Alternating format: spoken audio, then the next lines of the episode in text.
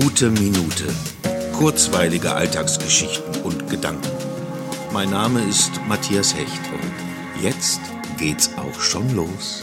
Es wird geschätzt, dass bis einschließlich heute circa 100 Milliarden Menschen auf der Erde gelebt haben. Puh, das ist schon Wahnsinn. Das muss ich erst mal sacken lassen.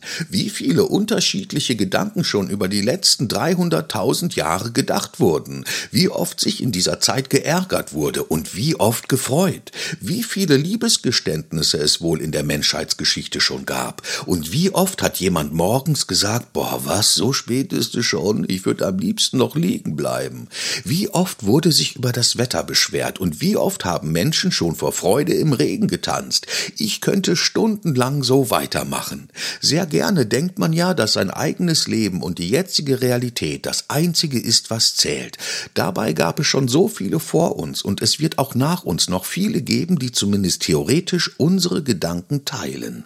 Wir sind nur hier, weil alles vor uns so passiert ist, wie es passiert ist. Und die Menschen nach uns wird es nur geben, weil es uns gibt.